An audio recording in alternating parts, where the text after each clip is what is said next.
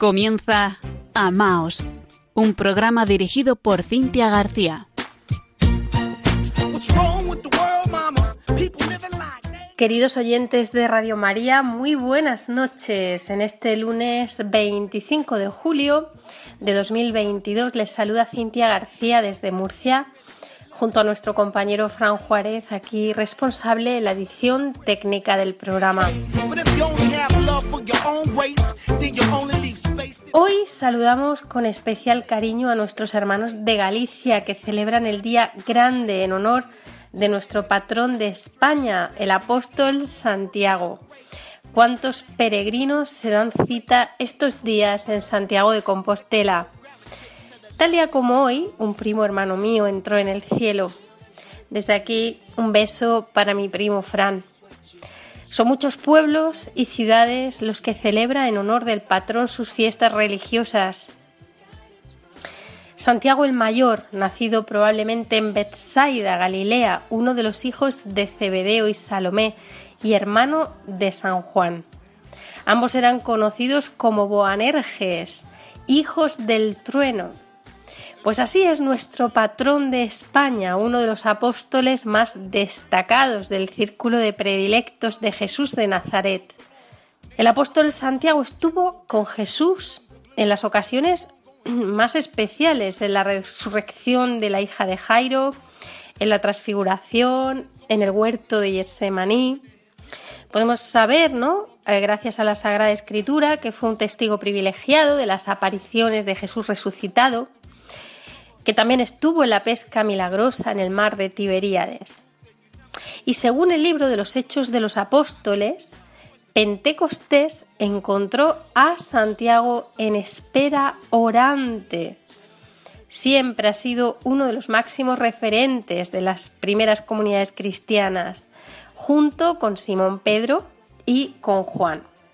Pues a Él nos encomendamos especialmente en este día, encomendamos a nuestros oyentes, a todas las personas que van a escucharnos esta noche y pues a los voluntarios, ¿verdad? A todos los hermanos que trabajan también en Radio María España al servicio de la Inmaculada.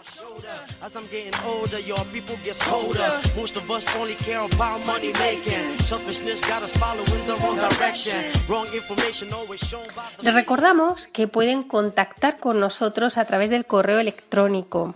Nos pueden escribir a la dirección amaos@radiomaria.es.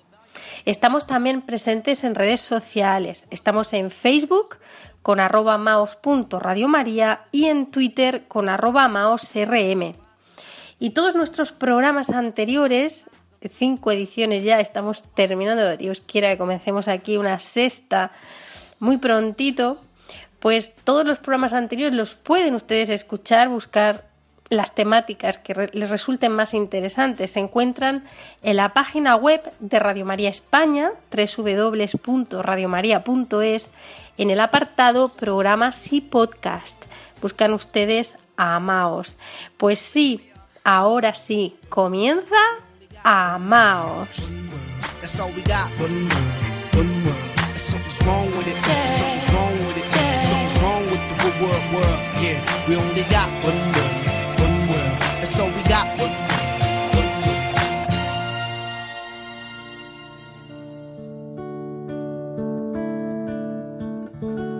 Debes amar.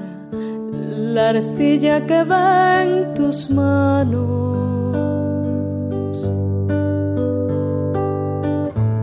Debes amar su arena hasta la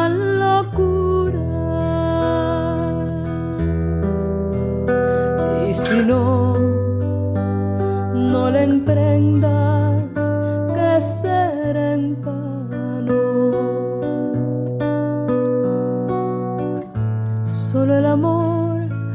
alumbra lo que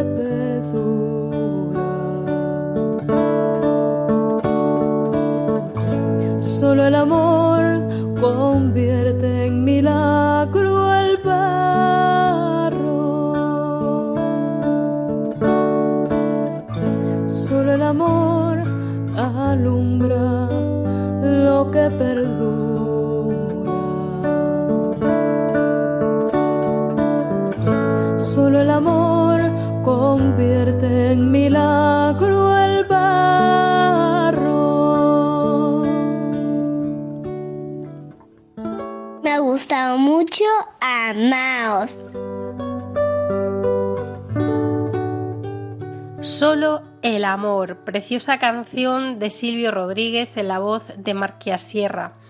Estamos en Amaos, este programa de Radio María España que desea transmitirles mucho el amor de Dios.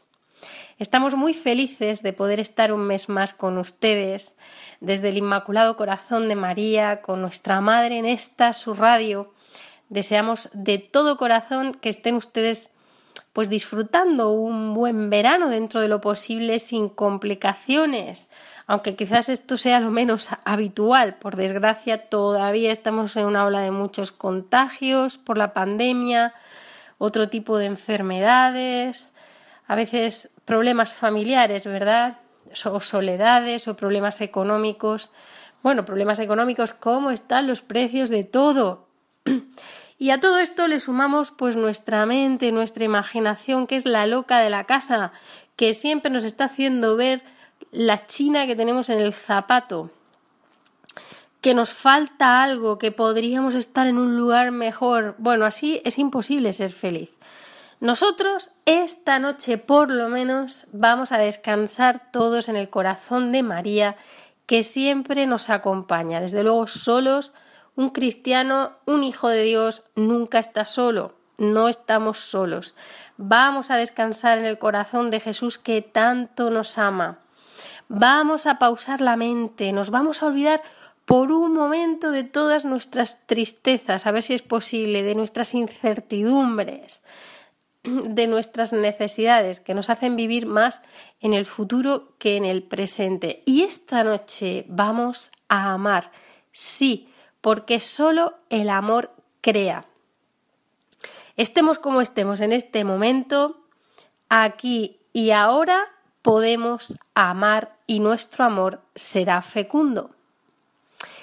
Vamos a comenzar narrándoles, contándoles una historia sobre el músico Federico Chopin. Él era un hombre religioso y creyente, aunque de carne y hueso, y por lo tanto cometía pecados todos somos pecadores, sin embargo, hay muchas valoraciones sesgadas sobre su vida que han sido verdaderamente muy injustas. Chopin sigue siendo uno de los músicos más brillantes de todos los tiempos. su madre era polaca, su padre francés, nació cerca de Varsovia. Y bueno, lo que mucha gente no sabe, pues es que desde la juventud su salud era muy frágil. Probablemente nació el 1 de marzo de 1810. Padecía tuberculosis, una enfermedad pulmonar que, en aquellos tiempos era mortal. Con 20 años, además, experimentó esta derrota, este drama, en un levantamiento que se produjo en su país en noviembre de 1830, que fue brutalmente sofocado por los rusos. Él decidió salir de Polonia, salir de su país y no volver nunca más. Así que también sufrió, además de la enfermedad, el, alejamiento, perdón, el alejamiento de sus seres queridos y la añoranza de su patria. Por si fuera poco, también sufrió muchos fracasos amorosos, experiencias que afectan muchísimo y, y más a él, porque era un hombre dotado de una sensibilidad extraordinaria. En 1836 sabemos que se comprometió con una mujer que se llama María, pero debió romper con ella un año después porque se opusieron los padres de ella a su compromiso. Su relación más conocida fue con la escritora francesa George Sand, Chopin estuvo nueve años con esta famosa escritora. El cine, gran parte de la literatura, pues nos han mostrado mucho sobre este romance, ¿no? Que era muy adelantado para la época. Una pareja que vivían de artistas, ¿no? De grandes artistas, personas con mucho talento que vivían juntos sin estar casados. Pero no fue ese el, romance que la gente se imagina. Este compositor Chopin era bastante solitario, anhelaba el amor y, la experiencia real de la vida familiar de la que en su exilio pues carecía. Tras unos meses de este idilio, podemos decir, con George Sand, este compositor Chopin sufrió una recaída de su enfermedad. Pero fue una recaída tan aguda, tan violenta, que él estuvo a punto de morir. Y fue a partir de ese momento cuando la escritora asumió el papel de cuidadora de Chopin, a veces incluso de su enfermera, ¿no? O sea que la relación entre ambos se convirtió más en una relación de amistad y de afecto. La vida de este genial músico se estuvo balanceando siempre entre la vida y la muerte. Murió con tan solo 39 años, el 17 de octubre de 1849. Sabemos que tras dejar Polonia, tras dejar su patria, Federico Chopin continuó asistiendo a los servicios religiosos, pero solamente por un tiempo, porque después de su llegada a París se encontró con aquella élite artística, muchos admiradores, que la mayoría eran impíos y anticlericales. A veces pasa mucho esto en el ambiente del arte, no sabemos por qué, parece ya que está como mal visto. Pero Chopin, aun distanciado de la Iglesia y de los sacramentos durante un tiempo, quizás años, nunca perdió su fe en Dios ni cuestionó la fe católica que él había recibido de sus padres. Lo sabemos, ¿cómo lo sabemos esto? ¿no? ¿Por qué? Porque en sus 420 cartas que se conservan hasta nuestros días, la referencia a Dios aparece hasta 70 veces frases que escribió pues, en distintos periodos de su vida y que no solamente eran menciones de cortesía. Por ejemplo, cuando se carteaba ¿no? con su familia y sus amigos, pues decía muchas veces voy a rezar por esta intención.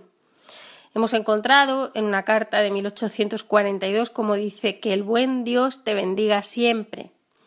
En otra de 1848 escribe que Dios te guíe. Además, en su correspondencia, el compositor menciona muchas veces las festividades de, la liturgia, del calendario litúrgico. La excesiva intimidad que Chopin tuvo con Sand fue la que más interés suscitó a su alrededor. Ya sabemos cómo funciona esto. También sabemos, gracias a Sand, que el músico sintió remordimientos. ¿Por qué lo sabemos? Porque Sand hizo unas confesiones años después y dijo Hay una cosa que no le puedo perdonar a Chopin, su apego al catolicismo. Vaya. En su diario Sand señaló que durante los nueve años de su amistad con Chopin vivió él como en un celibato monástico.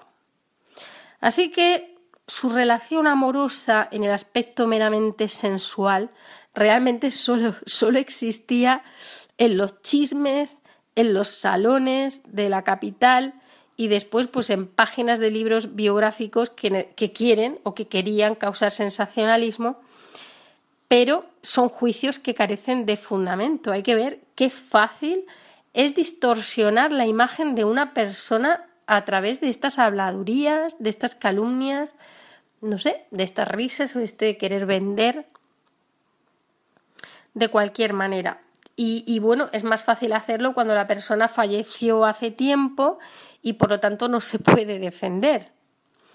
El famoso pianista Franz Liszt afirmó, este amigo era amigo de Chopin, dijo, era un hombre profundamente religioso y sinceramente arraigado al catolicismo. Estas palabras de Liszt eh, constan en la primera biografía que se hizo de Chopin en 1852.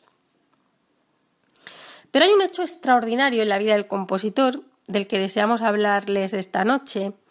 Tenemos constancia por su confesor, el padre Alexander, que era un, capellán de los emigrantes eh, polacos que estaban en París.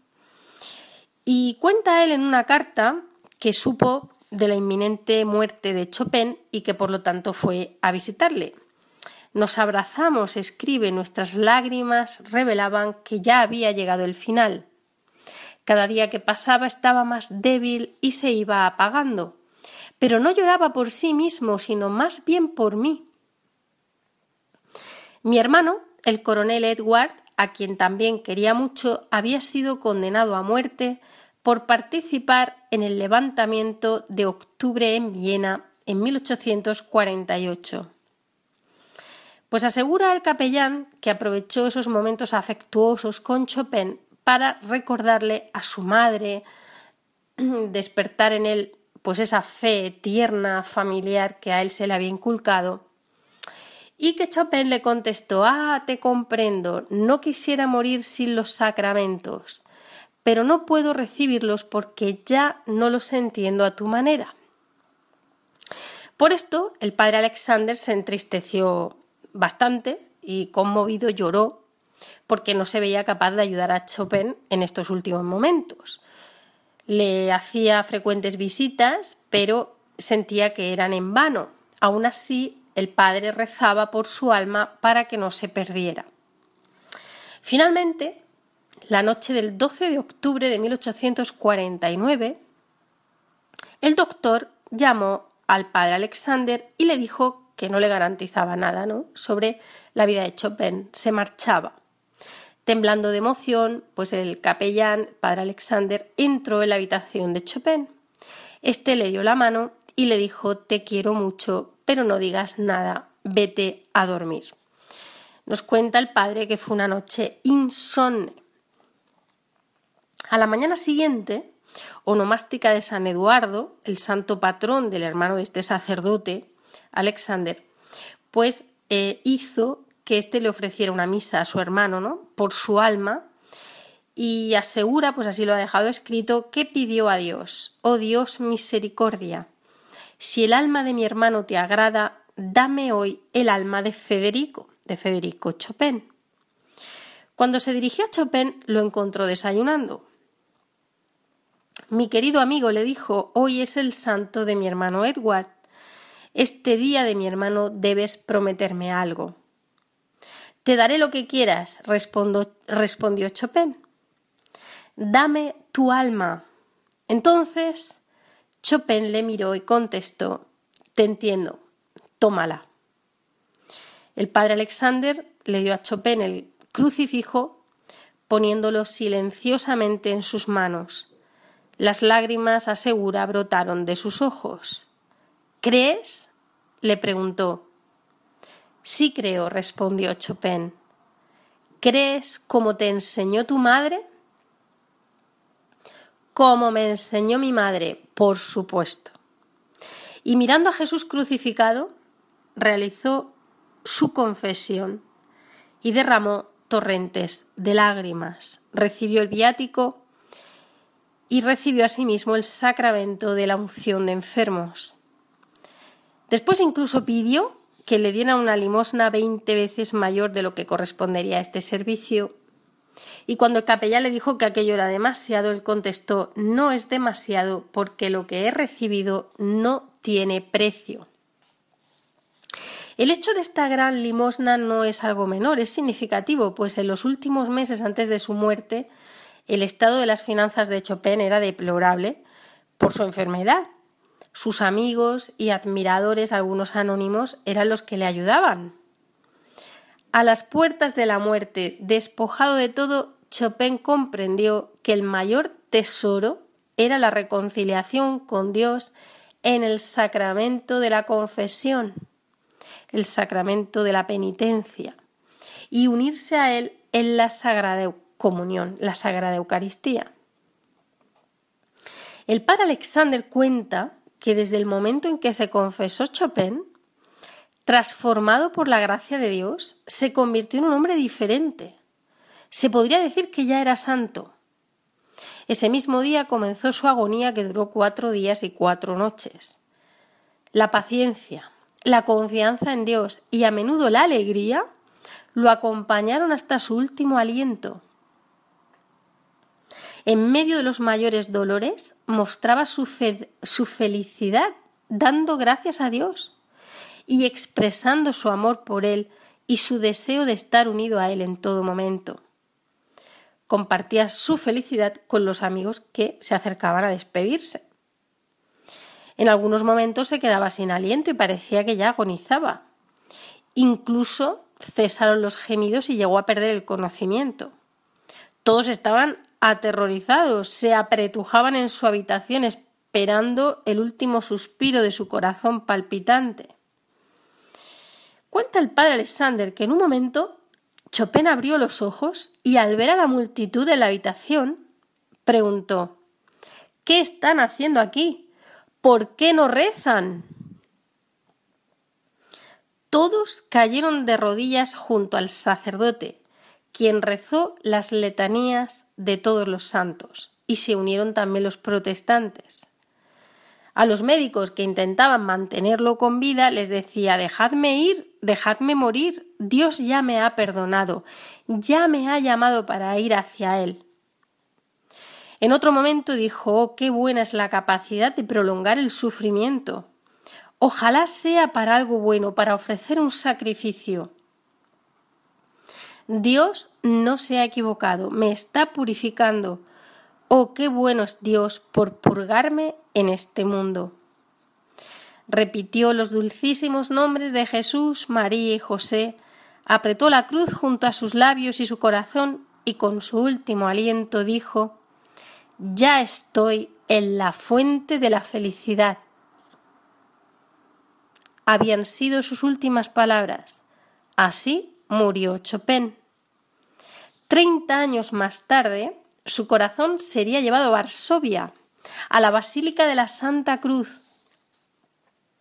Junto a él se situó una placa con esta inscripción Donde está tu tesoro, allí estará también tu corazón. Estas palabras son del Evangelio de San Marcos y nos recuerdan que debemos vivir de tal modo que acumulemos tesoros en el cielo, no en la tierra. Décadas posteriores a la muerte de Chopin se formaron muchos mitos y opiniones sobre él. Es lo que comentábamos antes. Qué fácil nos resulta juzgar la vida de los demás. Un cristiano nunca debe juzgar a otra persona. Solamente pues, debe rechazar los actos que sean pecaminosos. Pero un cristiano tampoco debe suponer de antemano que el prójimo tenga mala voluntad o malas intenciones, sino que debe tratar de buscar siempre lo bueno de él. Nunca debemos ponernos en el papel del único juez que es Dios, porque solo Dios conoce plenamente el corazón del hombre y cuáles son sus verdaderas intenciones. No juzguéis y no seréis juzgados, pues con la medida con que midiereis se os medirá a vosotros. Solo el Creador tiene derecho a juzgar al hombre y el juicio será inmediatamente posterior a nuestra muerte. Así nos lo dice la Sagrada Escritura en la carta a los Hebreos. Por cuanto el destino de los hombres es morir una sola vez y después de la muerte el juicio. Sin embargo, hasta el último momento de vida, el hombre tiene la oportunidad de recibir la contrición, de arrepentirse de sus pecados y, por lo tanto, la oportunidad de salvarse, porque Dios, en su gran e insondable misericordia, siempre brinda al hombre esta oportunidad. Durante la mayor parte de su vida, Chopin luchó contra una dolorosa enfermedad que soportó con paciencia. Esta experiencia ¿no? del sufrimiento físico, psíquico y espiritual al final se convirtió en una gracia para él porque a través del sufrimiento se acercó a Dios. Tras confesarse, comulgar, recibir el sacramento de la unción de enfermos, dejó este mundo reconciliado con Dios y con opinión de santidad. No sólo aceptó plenamente el sufrimiento, sino que incluso llegó a dar gracias por él. Lo aceptó como una justa penitencia por los pecados de su vida, como una oportunidad para purificar su alma ya en la tierra. En esto sabemos que dio testimonio de una fe verdadera y profunda, y es que solo el amor crea. Una música tan sublime, sutil y espiritual no podría haber sido creada por alguien que no fuera profundamente creyente. Es más, la brillante música de Chopin, enmarcada en el contexto de su época, aparece como un destello, un fulgor que refleja el ideal eterno y la belleza absoluta, demostrando así la existencia de Dios.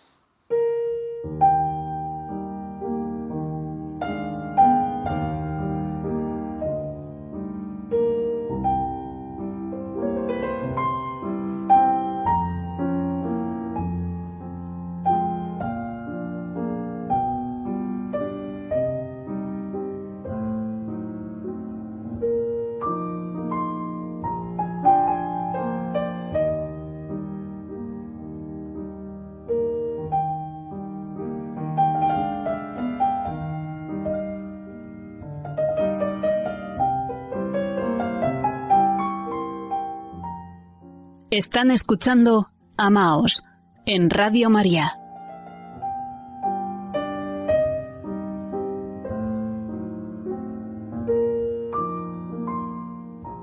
Seguimos en Amaos meditando juntos sobre el tema de esta noche, solo el amor crea. Creer, amar, crear. Hemos escuchado esta melodía de Chopin, cómo nos transporta, cómo eleva nuestra alma conmueve que un ser humano sea capaz de componer así esta música. Y qué buenos ejemplos para cultivar en familia ahora que estamos en vacaciones, para transmitir a, nuestra, a nuestros hijos, ¿no? a toda nuestra familia. Hemos visto también la fuerza creativa que brota incluso del sufrimiento. El sufrimiento no lo queremos, hacemos lo posible por eliminarlo y esto está muy bien, pero lo cierto es que el sufrimiento forma parte de la vida. Si contemplamos a nuestro Señor Jesucristo, Él no ha redimido al mundo con ninguna revolución. Jesús ha salvado al mundo y ha vencido a la muerte, dando su vida en la cruz a través del sufrimiento. Las fuerzas del mal conocen perfectamente el valor del sufrimiento. Nuestros sufrimientos de cada día, llevados con amor, pueden ofrecerse por los sacerdotes en la Iglesia, por una regeneración espiritual de la humanidad, por el reino de Cristo, que se recapitulen todas las cosas en el Señor, que el Señor reine, porque sin Él no somos nada, ¿no? Verdaderamente no hay nada que no podamos ofrecer. ¿Qué es el sufrimiento para nosotros? Pues aceptar humildemente todas nuestras limitaciones, fatigas, humillaciones, desilusiones, aflicciones. Es aceptar con amor y paz interior cada una de nuestras enfermedades, nuestra debilidad humana. Es también adherirnos a la voluntad de Dios cuando ésta no nos resulta fácil o agradable.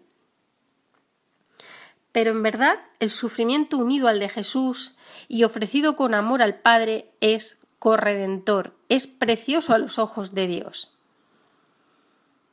En cualquier circunstancia solo el amor crea. Y esta preciosa cita se la debemos a un santo, a San Maximiliano María Colbe, verdaderamente uno de los mayores santos de nuestro tiempo, una mente privilegiada, un gran organizador, un pastor carismático de las almas, un mártir heroico de la caridad, en el amor al prójimo. En 1922, un joven padre franciscano, que era Maximiliano, comenzó a editar la revista El Caballero de la Inmaculada. Su primera tirada es de 5.000 ejemplares, pero 16 años más tarde ya ronda el medio millón de ejemplares. Fundada por el padre Maximiliano, la milicia de la Inmaculada contaba entonces con más de 40.000 miembros. Hoy su número es de más de 4 millones en todo el mundo. En 1927 comienza a construir la ciudad de la Inmaculada. En vísperas de la Segunda Guerra Mundial, esta ciudad de la Inmaculada es el mayor convento católico del mundo. La comunidad religiosa por aquel entonces contaba allí con casi 700 personas. En 1931 el padre Maximiliano viaja como misionero a Japón. Allí, tras apenas un mes, edita el primer número de la versión japonesa del Caballero de la Inmaculada, con una tirada de 10.000 ejemplares. Gracias a la visión profética de este sacerdote franciscano, este fraile, la ciudad de la Inmaculada de Japón se erige en un lugar fuera del alcance de la bomba atómica que caería años más tarde sobre la ciudad de Nagasaki. Verdaderamente, el padre Kolbe es una persona con visión de futuro, tiene un espíritu técnico y un increíble talento organizativo. Sueña con crear una televisión y un cine católico. Se interesa por las novedades técnicas, porque ve en ellas una oportunidad para evangelizar. Los planes de largo alcance pues se ven interrumpidos por la guerra. Sin embargo, la mayor misión de este fraile franciscano no había hecho más que empezar. ¿Cuál es la clave de los grandes logros del padre Maximiliano? Pues sin duda el éxito de sus obras reside en su total, humilde e ilimitada obediencia a la Madre de Dios y en su entrega confiada a ella. En su vida le guía este lema conquistar el mundo entero para la Inmaculada. Maximiliano María Colbe nos propone a la Virgen María como el camino más seguro y más corto para alcanzar la salvación. En 1939 estalla la guerra. El padre Maximiliano es arrestado por los alemanes. Curiosamente, en un primer momento, el día 8 de diciembre de 1939, es liberado del campo de concentración. El día de la Inmaculada. 8 de diciembre. Y es entonces cuando él organiza en la ciudad de la Inmaculada un centro para ayudar a la población de los alrededores. En el invierno, entre 1939 y 1940, el convento de la ciudad de la Inmaculada presta ayuda a 1.500 judíos expulsados. Y ojo, hay que destacar que en aquellos momentos cualquier intento de ayudar a los judíos estaba penado con la muerte. En febrero de 1941, el padre Kolbe es arrestado por la, por la Gestapo. Las revistas editadas en la ciudad de la Inmaculada estaban creando opinión en la sociedad, defendían a la nación, defendían a la Iglesia y claro, todo esto no gustaba. Además, tras el estallido de la guerra, el padre Colbe había escrito Únicamente la verdad puede ser y es el firme fundamento de la felicidad, tanto de cada persona en particular como de toda la humanidad. Pues claro, estas palabras no le gustaron a los ocupantes, porque su ideología criminal no se apoyaba en la verdad, se apoyaba en la mentira. Se encontraba ya en la cárcel cuando un oficial de las SS, al ver su hábito franciscano, se encolerizó contra él. Agarró su crucifijo y lo sacudió mientras le preguntaba ¿Tú crees en esto? Sí creo, le contestó tranquilamente el padre Colby. Al instante recibió un puñetazo en la cara. El oficial alemán le repetía la misma pregunta. ¿Tú crees en esto? Y el padre contestaba, creo. Y a cada respuesta creo un puñetazo en la cara. Pero finalmente el oficial dio un portazo y salió irritado, porque la respuesta del padre era inamovible. El padre Colbe no dejó de actuar como un apóstol incluso en la cárcel. Era servicial y bondadoso con los otros presos, rezaba mucho y exhortaba a los demás a rezar. Afirmaba que la oración da fuerzas en las pruebas más difíciles de la vida. En mayo de 1941 llega al campo de concentración de Auschwitz, donde se le asigna el número 16.670.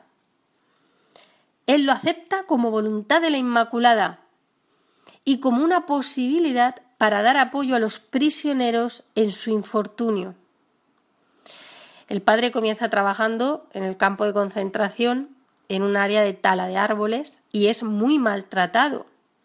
Se le echa pues más ramas que a los demás, más peso, se le ordena correr. Un día le golpean con tanta fuerza que queda en el barro medio muerto, lleno de moratones, con la fiebre alta, es llevado a la enfermería por sus compañeros de barracón. Pero el padre Colbert reza, también por la noche, comparte sus raciones de comida con los compañeros hambrientos. Secretamente, pues también desempeña el ministerio sacerdotal en el campo de concentración, claro, a escondidas porque estaba prohibido. Pero él confiesa, imparte conferencias y celebra la Santa Misa. Todo esto está amenazado con la muerte. Todo esto exige un valor y una entrega heroica. Pero el padre Colbe no cesa de compartir la fe, la esperanza y la caridad. Consuela y levanta el ánimo a muchos prisioneros desanimados. Durante dos meses en el campo de concentración logra salvar muchas vidas y muchas almas. Disuade a muchos del suicidio porque querían arrojarse a los alambrados de púas. También defiende a personas que roban porque pasan hambre, se pone de su parte. El padre Colbe se convierte en el sacerdote de las causas desesperadas, capaz de devolver la esperanza incluso a los más escépticos. Estamos hablando no solo de católicos que había en el campo de concentración, sino también de los judíos y de aquellos otros que pertenecían a otras religiones. Toda esta información no nos la imaginamos nosotros para contarlo esta noche como una historia bonita. Todo esto está bien documentado. Un día el padre Golbe se encontró con un joven de 21 años que estaba profundamente afligido y a punto de suicidarse, de arrojarse a los alambres de púas. El padre Colbe lo mira, le pone la mano en el hombro y le dice Recuerda, esperanza. Pues estas palabras no solo infunden ánimo en el joven, sino que iluminan su camino. Un año después, junto con otros tres prisioneros, este joven organiza una de las más audaces fugas del campo de concentración. Nadie durante toda la historia de Auschwitz fue capaz de llevar a cabo una hazaña semejante sabemos que aquel joven vivió hasta los 98 años. En otra ocasión, un alemán se ensañó con el padre Kolbe, lo arrastró por el suelo, le dio patadas con todas sus fuerzas. Y esto lo vio otro prisionero, conocido porque era subcampeón polaco de boxeo, y este hombre pues no lo aguanta, se dirige hacia otro oficial de las SS que los vigilaba y se ofrece a golpear a este hombre que agrede al padre Colbe. Curiosamente, el oficial de las SS accede y el boxeador derriba al otro alemán. Como no, no le basta, lo quiere rematar para, para mandarlo al horno crematorio. Pero es increíble cómo ahí el padre Colbe interviene y le dice no le pegues más, hijo molido a golpes, apenas levantado del suelo, se pone de parte de su verdugo. El 29 de julio de 1941 se fuga un prisionero del campo de concentración. Los hacen formar a todos en el patio y como represión eligen a diez prisioneros para que mueran de hambre en el búnker por lo que acaba de suceder. El padre Colbe escucha el lamento de uno de ellos, que es un padre de familia, y libremente sale de la fila y camina en dirección de los verdugos que están sembrando el terror. Los alemanes al verle quedan desconcertados y una cierta fuerza sobrenatural no les permite dispararle o golpearle en ese momento. Porque saliendo de la fila el padre Colbe está infringiendo una de las prohibiciones exigida en el campo de concentración de la forma más severa y brutal. Y no es algo menor, porque en la historia de los 700 campos de concentración alemanes nunca había ocurrido un hecho así que quedara impune. Pero esta vez, vestido con un traje a rayas y unos zuecos, el padre Colbe se abre paso. No va como un mendigo, pero tampoco va como un héroe. Va como una persona libre y consciente de una gran misión. Tiene entonces 47 años, aunque parezca un anciano. Demacrado por la enfermedad, los golpes y los tormentos, su vida laboriosa y ascética. Él se acerca al comandante e intenta besarle la mano. Imposible no ver aquí a Cristo, quien antes de tomar la cruz sobre los hombros, la besa con veneración. ¿Qué es lo que quiere este cerdo polaco? pregunta el jefe del campo de concentración. Quiero ir a la celda de hambre en lugar de uno de los prisioneros seleccionados. Y el padre Colbe lo señala. ¿Te has vuelto loco? ¿Quién eres tú? Soy un sacerdote católico. Se hace un silencio insoportable y sucede algo inconcebible. El comandante se dirige a él con palabras de respeto. ¿Por qué quiere usted morir por él? Él tiene esposa e hijos, contesta el padre Colbe. Está bien. Aquí está el catecismo entero confesado por este padre franciscano. Una persona como el padre Colbe, que en Roma había defendido dos doctorados en filosofía y en teología, con la máxima nota summa cum laude. Redactor, misionero y profesor de los centros de enseñanza superior de Cracovia y Nagasaki. Pues este hombre reconoce que su vida tiene menos valor que la de un padre de familia. Los oficiales de las SS llevan a los condenados al búnker del hambre. Uno de los prisioneros camina debilitado y el padre Colbe le presta su hombro.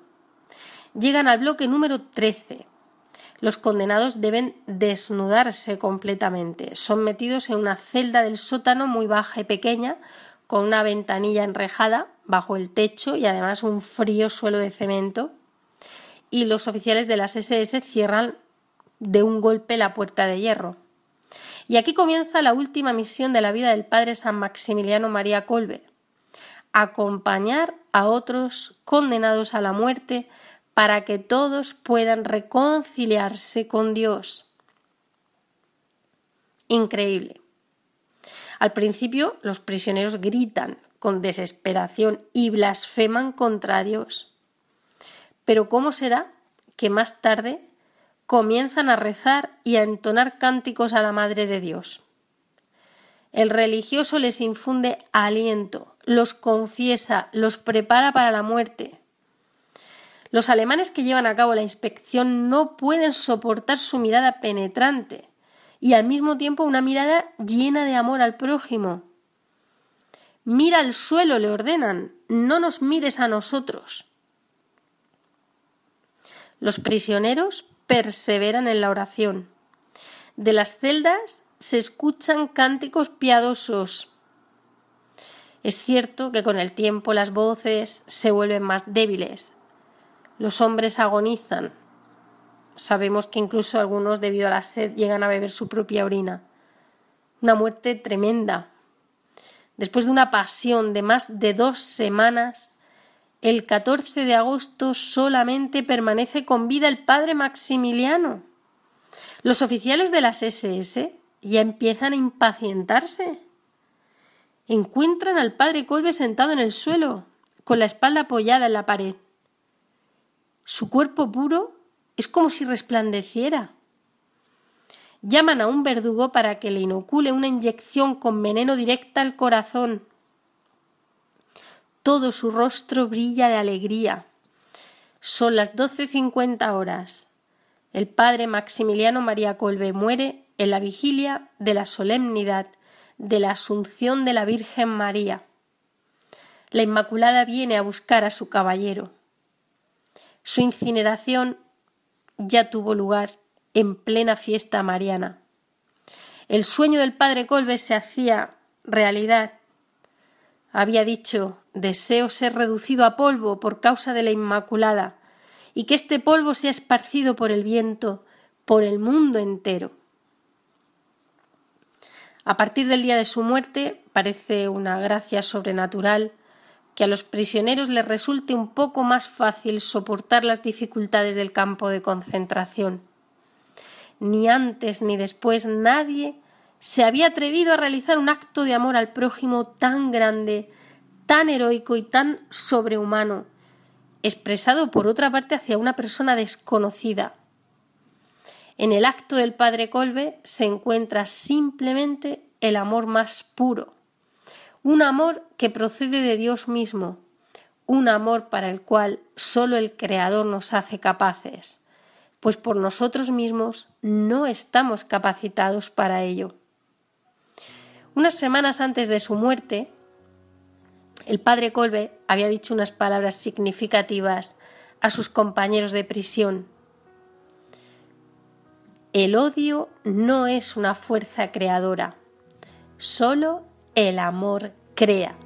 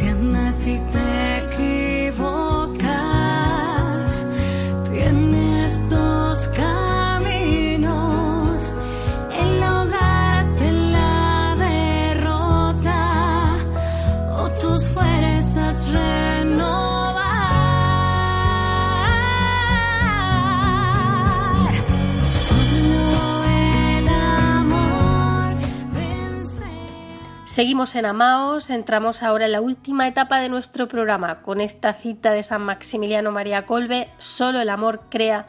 Hemos abierto el corazón en esta noche de verano a distintos testimonios enriquecedores para nuestras vidas, para nuestras familias, para meditar en casa, para meditar en el silencio de nuestras almas. Desde personas conocidas como Federico Chopin, de quien hemos hablado en la primera parte del programa, o el mismo San Maximiliano María Colbe, a personas anónimas que también han sido transformadas, como el testimonio que les vamos a narrar a continuación. Cree, ama y crea. Las tres historias que les hemos traído esta noche las hemos tomado de distintos números de la revista de evangelización Amaos. Llevamos eh, lleva el mismo título de este programa, este programa lleva el mismo título de esta revista, es el mismo mensaje, el de nuestro Señor, y han sido eh, tomadas también de estos escritos documentados por Jan Gaspars. El caso que les narramos a continuación es uno de esos tantos milagros que brotan de la adoración eucarística. En este caso transformó la vida de una madre y de su hija. El fenómeno de la adoración eucarística está cargando las pilas del hombre de nuestros tiempos, que vive estresado y acomplejado. Contemplar el Santísimo Sacramento es un modo de curación y de transformación. Y esto lo podemos ver, pues por ejemplo, muy claramente en la comunidad del cenáculo que fundó Madre Elvira. Aproximadamente el 80% de los jóvenes que, que acuden a ella se liberan de las drogas, del alcohol, de la ludopatía, de la erotomanía, en definitiva de la pérdida de toda fe en el sentido de la vida. Y lo hacen sin terapia tradicional, sin medicinas. ¿Cuál es el secreto? dirán ustedes. ¿Cuál es la clave del éxito? La adoración eucarística diaria. Los jóvenes se levantan a las 6 de la mañana y entonces tienen dos opciones, trabajo o adoración. Y evidentemente eligen la adoración eucarística y no precisamente porque quieran encontrarse con Dios, sino porque a lo mejor quieren hasta dormir un poquito más. Pero parece que a nuestro Señor esta pequeña siesta no, les, no le molesta. Los monjes cistercienses bromean muchas veces diciendo que el momento preferido por el Creador es la noche, porque solamente una persona dormida que no se ocupa de sí misma permite que Dios pueda hacer tranquilamente en ella lo que solo a Él le corresponde. Lo que resulta curioso es que en la adoración Dios siempre actúa. Lo único importante es permanecer junto a Él en una relación llena de amor. Y es verdad que cuando dejamos de abrumar a Dios con nuestras palabras y preocupaciones, cuando realmente le entregamos todo esto a Él y aceptamos con humildad y confianza lo que suceda en su voluntad, le estamos dejando actuar plenamente, transformarnos y curarnos. Para Dios no es especialmente importante nuestra forma de oración, pero sí la perseverancia, que nosotros perseveremos fielmente, que le dediquemos tiempo, cada día un tiempo fijo que sea solamente para Jesús. Cuando permanecemos junto a Jesús en Eucaristía, los rayos invisibles de, su gracia ya están cambiando nuestra alma. Y además la primera condición es el silencio, ¿no? Pues aquí la historia de esta madre e hija que les anunciaba. Es una madre que educaba sola a su hija, que se había alejado mucho de Dios, porque el padre la había abandonado y se había ido a vivir con su amante. ¿Qué sucedió? Pues que el vínculo entre esta madre e hija se hizo más estrecho, pero al mismo tiempo en una relación poco sana. A menudo esto sucede eh, en estas situaciones y se origina un excesivo control del progenitor, en este caso progenitora, sobre su hijo, hasta apropiarse de él o manipularlo. La hija de 21 años, cansada de este amor tóxico de su madre, escapa de casa, toma dinero, se marcha, de vez en cuando le manda a la madre algún mensaje, la madre la llama dos o tres veces al día, pero a los dos meses se corta el contacto y en la última llamada la hija estaba en París. Después ya no contestaba. La madre entra en pánico, da parte a la policía, sin éxito, contrata detectives privados y después de un mes estos le comunican que su hija ha sido secuestrada por un traficante de mujeres y que se está prostituyendo en París, que no pueden hacer nada. A la madre se le cae el mundo encima, entra en una depresión, piensa en el suicidio, pide ayuda, se somete a terapia, comienza con medicación, pero en verdad nada, nada le ayuda en este dolor. Totalmente destrozada, un día pasa al lado de una iglesia y hacía años que no visitaba una. Pues esta vez entra. En el altar estaba el Santísimo Sacramento. Allí cae de rodillas y empieza a llorar. Cuando se cansa de llorar, al, al levantarse, una sorprendente paz de espíritu la consuela. Sale de allí, piensa que todo ha sido una ilusión, pero al día siguiente vuelve. Se arrodilla, mira la sagrada forma y nota que en su corazón comienza a transformarse algo. Cada vez está más tranquila. Siente como que alguien le abraza, le estrecha junto a su corazón. Se va sintiendo eh, más recogida cada vez en el silencio. Y de algún modo comienza a aceptar lo que le está sucediendo. A partir de entonces, pues comienza a ir cada día a la adoración porque le hace bien. Lo sorprendente es que durante ese mismo tiempo su hija, que debe esperar a sus clientes en una calle de París, se encuentra que esta calle está junto a un convento con adoración perpetua al Santísimo Sacramento. Y comienza a sentir ella que su mirada se dirige hacia ese lugar día y noche y que algo en su corazón comienza a cambiar. Un día, esto lo han contado ellas, un hombre elegante de unos 30 años la invita a subir a su coche, pero este hombre, a diferencia de otros, la miraba con insólita bondad. Le facilita pasaporte, billetes para viajar de vuelta a casa y dinero. ¿Quién eres tú? pregunta ella, pero el hombre solo sonreía. El desconocido la lleva hasta la facturación en el aeropuerto y desaparece sencillamente. Aturdida, ella sube al avión y cuando vuelve a su ciudad corre a encontrarse con su madre. Las vecinas le dicen que no está, que está en la iglesia. Y ella dice, ¿la, la iglesia? ¿Mi madre la iglesia? Corre hacia la iglesia y encuentra a su madre arrodillada ante el Santísimo. El encuentro fue conmovedor. Pues la joven terminó tan enamorada de Jesús que termina esta historia entrando en un convento y hoy es una religiosa que sirve en las calles de las ciudades italianas, ayudando a muchas muchachas jóvenes que como ella antes se han encontrado trabajando en la calle y de este modo ella propaga el amor a Jesús. Jesucristo, Dios y hombre verdadero, nos sigue esperando a cada uno de nosotros en el Santísimo Sacramento. Nos espera oculto como un mendigo para estrecharnos a todos a su corazón. Desea darse, obsequiarnos con su amor, con todas las gracias que nos son necesarias. Decía nuestra patrona de Amaos, Santa Teresita de Lisieux, si la gente conociera el valor de la Eucaristía, la policía tendría que dirigir el tráfico a la entrada de las iglesias. El santo cura de Ars escribió Todas las obras buenas reunidas no equivalen a una misa, porque ellas son obras de hombres, y la misa es obra de Dios. No hay nada mayor que la Eucaristía. Tomad todas las buenas obras del mundo y ponedlas en el platillo de la balanza, y en el otro colocad una santa comunión bien hecha, y resultará que aquellas son como un grano de polvo frente a una gran montaña. Incluso el martirio no puede compararse con la Santa Misa, pues el martirio es el sacrificio de la propia vida que la persona le ofrece a Dios. Pero la Santa Misa es el sacrificio que Dios ofrece de sí mismo para salvar al hombre, derramando su sangre por él.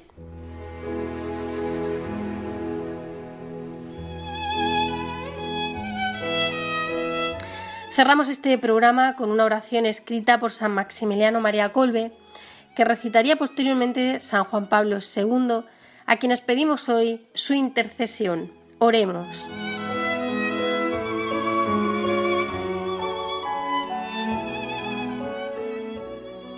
Inmaculada Concepción, María mi Madre, vive en mí, actúa en mí, habla en y a través de mí Pon tus pensamientos en mi mente, ama a través de mi corazón, dame tus disposiciones y sentimientos, enséñame, llévame y guíame a Jesús. Corrige mi camino, ilumina mi entendimiento y expande con tu amor mi corazón. Toma mi alma, toma posesión de toda mi personalidad y mi vida. Reemplázala con tu vida inclíname a una constante adoración y alabanza. Ora en mí y a través de mí, oh Madre. Permíteme vivir en ti y siempre manténme en esta comunión de corazón. Amén.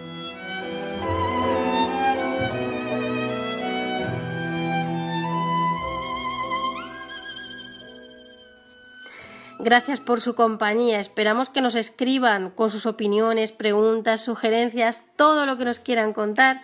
Nos lo pueden enviar al correo electrónico a maos@radiomaria.es. Tenemos una nueva cita en cuatro semanas. Les esperamos el lunes 22 de agosto a las 21 horas. Fiesta de María Reina. Hablaremos de ello. Hasta entonces, sigan escuchando la programación de Radio María y amaos. Un saludo y que Dios los bendiga.